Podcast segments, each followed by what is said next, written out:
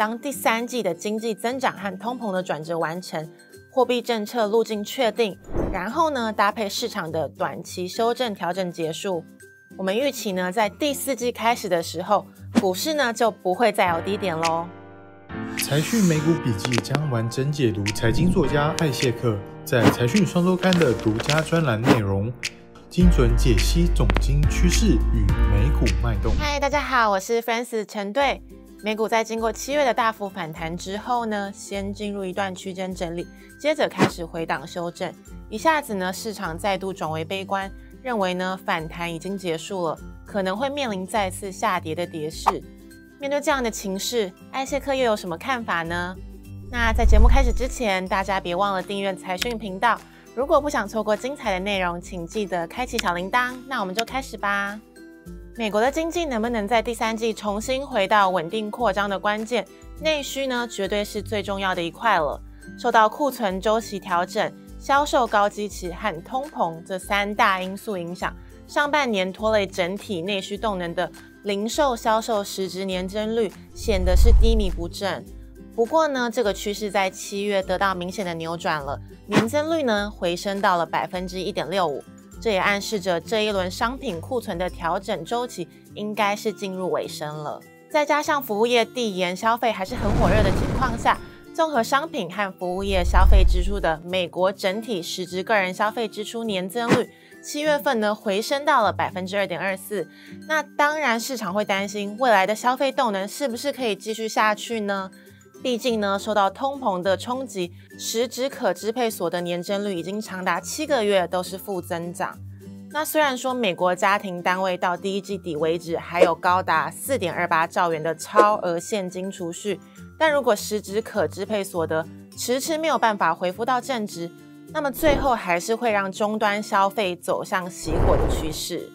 那幸好呢，随着通膨降温，七月的实质可支配所得月增率来到了百分之零点三，这可以说是最近一年以来最快的增长速度了，代表呢可支配所得的情况逐渐在改善了。而拜登最近推出的学贷减免措施，可能呢还会大幅提升美国的实质可支配所得。不过呢，也有人担心这项纾困措施会不会带来更大的通膨压力呢？那艾谢克认为应该是不会的。因为美国大学以上学历的平均薪资比全美的平均薪资还要高百分之二十到一百哦。那再加上高所得族群的消费行为通常呢是比较理性的，如果有非预期的大笔收入，多半呢会用在改善财务结构或是提升储蓄、投资、购物能力，而不是过度性的消费。所以呢，我们可以推论，这个法案呢，可以帮助美国中产阶级对于理财呢和耐久财消费信心的提升，并进一步巩固中长线的内需动能。那除此之外呢，耐久财订单呢，也是美国民间消费和投资趋势重要的指标哦。我们可以看到，这个数据的表现还是非常的强劲。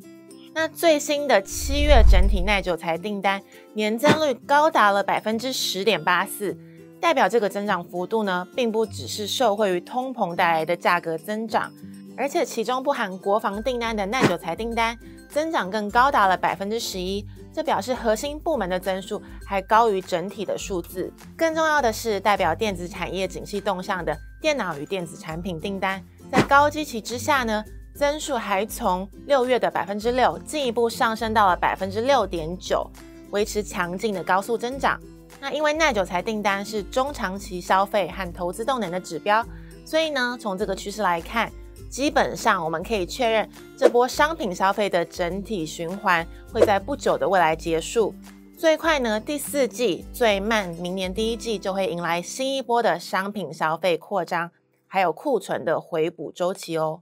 耐久财和内需状况不用担心，那制造业部门呢？我们从七月份的美国工业生产指数和产能利用率图表中可以看到，同样呢也是呈现很好的状况哦。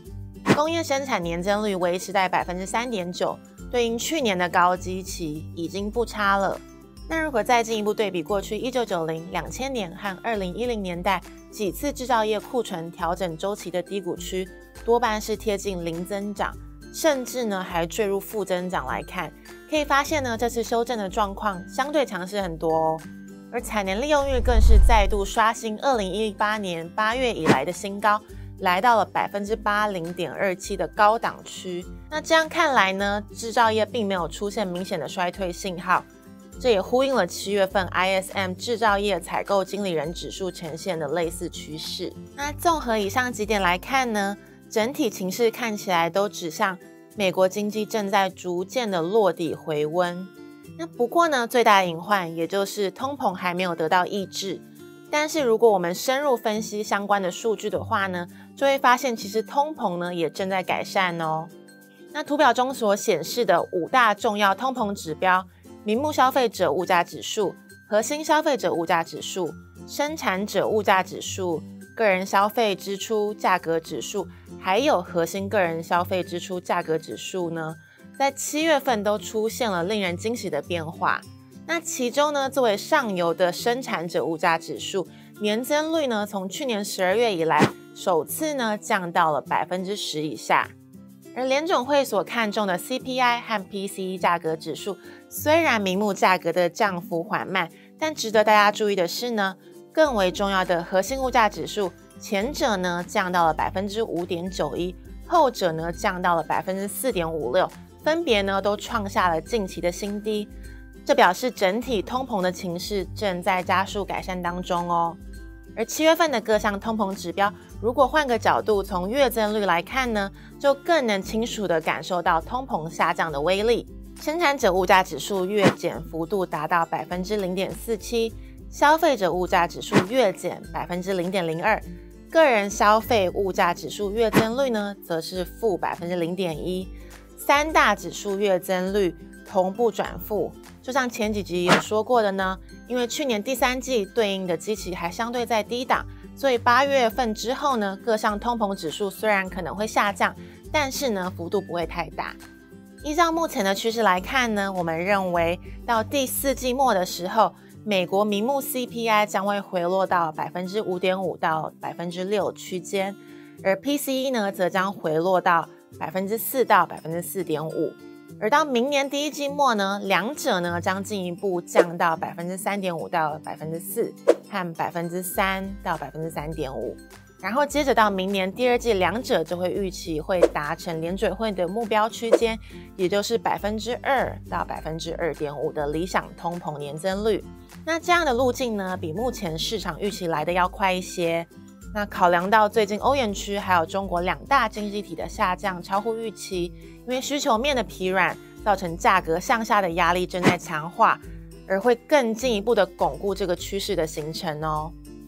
那面对除了美国之外的全球景气逆风环境，再加上通膨转折的迹象越来越明显，联准会在九月会不会保持鹰派，其实呢并不是那么重要。那原因呢是在于，因为在今年第四季之后呢，由于基期的关系，通膨降速将会加快，所以九月无论是升息三码或是两码，都几乎确定呢将会是联准会最后一次的非常规升息哦。那至于联总会主席 Powell 在 Jackson 后年会所展现的异常鹰派，很大的程度呢是为了给通膨来上致命的一击。进一步巩固本来就已经确立转折的通膨趋势，让第四季以后的通膨呢向下循环能走得更快更稳。那一旦达到了效果，市场也完成必要的回落修正，联总会呢就会回到正常的升息步伐。等到明年首季，当 PCE 年增率降到了百分之三点五以下之后呢，因为实质利率转正，便更能够顺势结束这一轮的升息循环。那对投资人来说呢，还是不要在短线涨多和过度乐观的时候呢向上追价，而是呢要把握第三季市场的回落期间，避开短线的追高杀低，在磨人的盘整期间持续的增持和布局。最后呢，当第三季的经济增长和通膨的转折完成，货币政策路径确定，然后呢搭配市场的短期修正调整结束。我们预期呢，在第四季开始的时候，股市呢就不会再有低点喽。好的，那以上呢就是今天的美股笔记。喜欢这个节目的朋友，除了按赞、订阅、加分享之外，也可以留言给我们，告诉你的想法哦。那我们下期再见喽，拜拜。